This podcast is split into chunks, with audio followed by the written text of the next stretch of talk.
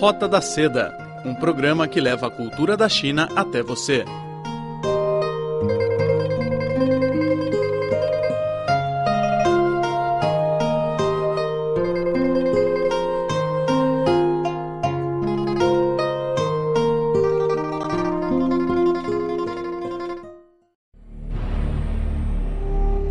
Seja muito bem-vindo ao nosso programa Roda da Seda. Sou Silvia Jin e falo diretamente de Beijing. No programa de hoje, você vai aprender como os chineses se cumprimentam. Você vai ouvir também as dicas para a aprendizagem de mandarim apresentadas por um jovem português que está aprendendo a língua na Universidade de Línguas e Culturas de Beijing. Conhece ainda com uma fábula chinesa. Fique ligado, pois a Roda da Seda começa agora.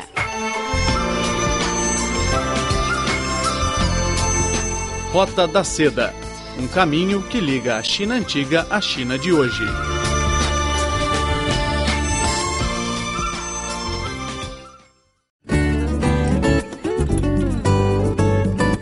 Olá, amigos. Eu sou a Silvia Jin e hoje está comigo a nossa amiga portuguesa Catarina Campoias. Olá, Catarina, seja bem-vinda. Olá, é um prazer estar aqui. Prazer nosso. A Catarina é uma aluna de chinês do segundo ano. Este ano ela está cá na China estudando o chinês na Universidade de Língua e Cultura de Beijing. Exatamente. Há quanto tempo você está em Beijing? Estou em Pequim há mais ou menos quatro anos. Ai, quatro meses. Quatro meses. Não é pouco. E hoje vamos falar sobre os cumprimentos chineses. Primeira pergunta: qual é a primeira frase você aprendeu nas aulas de chinês? Então, a primeira frase que eu aprendi é o olá, que é o ni hao. Uhum. E você, quando chegou em Pequim, essa frase serve para a comunicação entre os amigos? Bem, quando eu cheguei a Pequim, eu encontrava amigos meus chineses e dizia ni hao, mas rapidamente reparei que não se cumprimentavam muito usualmente as pessoas por ni hao, que era uma maneira muito formal. E É. então hum, percebi que perguntava-se mais ni chunar, ni chilama e ni man chamana. Essas três frases são muito, muito usadas entre os amigos, colegas. Por exemplo, ni chu nar significa onde você vai. Ni chi le ma, que é uma frase muito tradicional, uma pergunta muito tradicional. Você já comeu? E ni man chamana, que é uma frase mais recente. Significa o que você está fazendo, o que você está a se ocupar. E você sabe por que essas perguntas? Não, eu tenho que perguntar, porque quando eu cheguei cá e as pessoas me perguntavam onde é que eu ia, eu ficava muito aflita, porque pensava, mas é suposto ir a algum lado, querem vir comigo? E quando me perguntavam se já tinha comido, também ficava muito pensativa a pensar, mas já era para ter comido? Ou, ou querem, ou querem convidar-me para ir comer? Sim, sim. Qual é a sua resposta? A minha resposta normalmente era onde é que, o que é que eu ia fazer, ou se já tinha comido ou não, e percebia que era um início de conversa, ou seja, que era uma forma amigável de nos cumprimentarmos. Sim, isso de fato não é uma pergunta que você não precisa ter medo nem preocupação, porque quando seu amigo falar para você, você já comeu, não significa que ela está mandando um convite para você almoçar ou jantar com ele, mas é uma maneira de aproximação entre as pessoas. Mas isso também tem a ver com a nossa cultura tradicional chinesa. Como assim? Por exemplo, eh, a China, que antigamente era pobre economicamente, então se você conseguiu ah, três refeições por dia, você tem coisa para comer durante as refeições, significa você já tem uma vida boa e por isso as pessoas vai fazer essa pergunta, mas também cuidado que essa essa pergunta não é para você fazer em qualquer momento. Se você perguntar a uma pessoa, "你吃了吗?" às três ou quatro horas, isso não faz sentido, porque É muito com estranho. certeza, com certeza você deve comer naquela hora. Ou seja, tem que ser perto das horas das refeições. Sim, ou antes ou depois, para mostrar a simpatia com seu amigo. E disse-me que estava muito ligada à cultura chinesa. De Sim. que forma? Isso também tem a ver com a nossa cultura de comer, porque o povo dá muita importância a refeições, a hora de comer e comida, comer ou chur está pre- muito presente no nosso cotidiano e tem muitas expressões usuais que tem a ver com esse comer, com chur, por exemplo, Fiquei curiosa. é Gangwei, um posto de trabalho, significa tigela. Fanwan quer dizer é seu maneira de viver. E Hua Jixu, gastar a poupança, é 吃老本, é comer o que você tem. E 受人欢迎, se você é muito bem recebido, significa você come bem. Por exemplo, a Catarina come bem aqui na rádio. é muito popular na rádio. E ter ciúme significa comer vinagre, 吃醋. Muito bem. Quando uma pessoa perguntar onde você vai, de fato ele não queria saber realmente onde você vai, para, para que lugar você vai, mas é uma também uma Uma intimidade, forma, uma intimidade entre as pessoas, porque os chineses não dão beijos como em Portugal e nos países de língua portuguesa. Então, se eu bem entendi, como não há proximidade do contacto, como há em Portugal com os dois beijinhos, hum, há mais a proximidade nas palavras e na forma como nós contamos a nossa vida ou se como é que está a correr o nosso dia, onde é que nós vamos. É isso. Sim, é isso mesmo, para iniciar uma conversa. É como se fôssemos dois amigos que já não nos vemos há algum tempo. Isso, observa bem.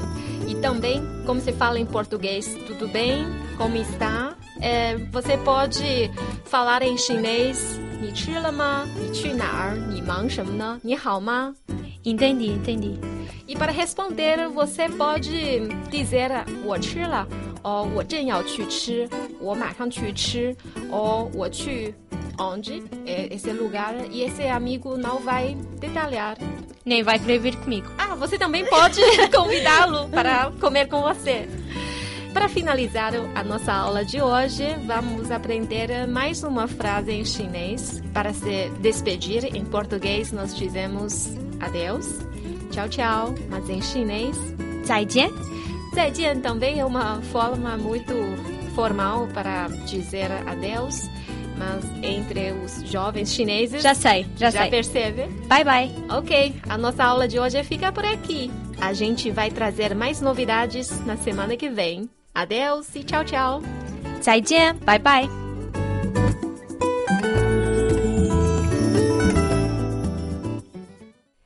Agora vamos às dicas para aprender a falar chinês com Hugo, aluno português do Instituto Politécnico de Leiria, que está estudando chinês na Universidade de Língua e Cultura de Beijing. Está com Hugo a Catarina Campoias.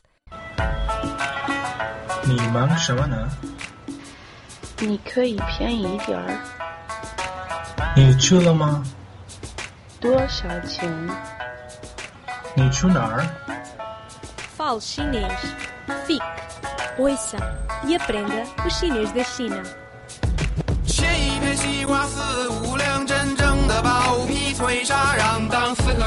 Olá e bem-vindo a mais um programa com dicas para melhorar a aprendizagem do seu chinês. Comigo tenho um colega, outro colega de curso e companheiro de viagem, não é assim? É sim. Olá, sou o Hugo, tenho 22 anos estou a estudar em Pequim neste momento na TLCU, que é a Universidade de Línguas e Culturas de Pequim. Estou a estudar lá chinês. Uh, sou alentejano, mais propriamente numa pequena terra chamada Campo Maior e venho aqui com, muita, com, muito, com muito gosto, para convite da minha colega, para responder umas perguntas sobre a minha vida em Pequim. Então, conta-nos, primeiro que tudo, uma dica fundamental para alguém que queira aprender chinês. Bem, é- há muitas dicas, não é? Porque como é uma língua com tantas variantes, há sempre alguma coisa útil que podemos dizer às pessoas. Mas uma em particular que eu gostaria de realçar é, por exemplo, na hora da escrita, como sabemos, ah, como, como quem está a estudar chinês eh, sabe, existem cada caractere tem, é composto por radicais. Ou seja, à hora da escrita muitas pessoas não conseguem lembrar-se dos caracteres porque são muito complicados. Uma boa técnica é tentar separar cada caractere por radicais, ou seja, por partes, e lembrando cada parte individualmente, depois podemos juntá-las e torna-se muito mais fácil lembrar-nos do caractere em todo. Muito bem. Quanto aos nossos ouvintes, gostas de estudar chinês? Gosto. É um, um, bom desafio porque não tem nada, nada, absolutamente nada a ver com qualquer outra língua que eu soubesse antes, mas gosto. E o porquê? O porquê de ser o chinês? Porque o chinês é uma língua que tem um futuro brilhante, uma vez que, para já, é a língua mais falada do mundo. E, em segundo lugar, porque existem cada vez mais empresas, especialmente no nosso país e no mundo lusófono, uh, empresas chinesas, e então no futuro é, é expectável que serão necessários muitos profissionais que dominem tanto o português como o chinês, e daí eu ter optado por estudar esta língua. E em relação à tua vida em Pequim, gostas? Gosto, não, não tem nada a ver com a nossa vida. Era isso que eu te ia perguntar, é diferente Portugal? Muito diferente, não tem nada a ver com a nossa vida em Portugal e mais particularmente com a vida que eu tinha no Alentejo, porque eu passei de uma vila com 10 mil pessoas para uma cidade com, com 20 milhões de pessoas. E, mas gosto de todos os dias conheço pessoas diferentes, todos os dias falo, conheço amigos internacionais e chineses e pratico não só o chinês, mas aqui falo inglês, espanhol, português, falo imensas línguas, conheço imensas pessoas e gosto, é simplesmente uma cidade do outro mundo. Bom, e como alentejano, calculo que sejas homem de bom garfo. Obviamente. O que é que achas da comida chinesa? Bem, é assim. Eu, em geral, até gosto porque sou um homem que gosta de, de picante, não é? Eles aqui abusam muito disso mas não fica um bocadinho aquém de uma bela linguiça. Mas pronto, conseguimos desenrascar-nos. Bom, e para terminar a nossa entrevista, quero que digas um, qual seria a diferença mais marcante para ti entre Portugal e a China. Eu acho que o tamanho, tanto a nível de território como a nível, especialmente a nível de pessoas, porque há imensa gente e, e, é, é, nós em Portugal, mesmo na Europa, às vezes temos aquela andota, ah e tal, os chineses são todos iguais.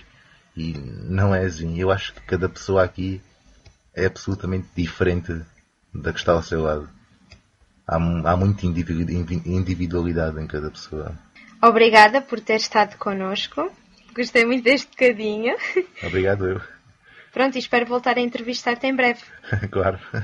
Ficamos por aqui. Até para a semana. Vamos ao bloco Contos e Lendas Chinesas. Hoje você vai escutar a fábula Um burro inconsciente de seus limites. Quem narra a história é Philippe Hu.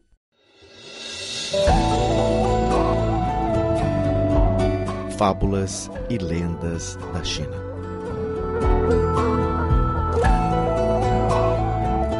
Diz que na antiguidade não existiam burros na província de Guizhou, região do oeste da China. Os moradores locais nunca viram este animal nem sabiam como usá-lo. Um dia, um comerciante trouxe até Guizhou um burro vindo de fora. No entanto, como a província de Guizhou é muito montanhosa, o burro não tinha qualquer utilidade. Sem ter mais nenhuma solução, o comerciante levou o burro para perto de uma montanha deixando-o pastar e passear à vontade. Um dia, desceu um tigre da montanha. Tal como o povo local, o tigre de Koizou também desconhecia o burro. À primeira vista, o tigre ficou muito surpreendido ao ver este animal tão alto e forte, pensando ser uma fera extraordinária.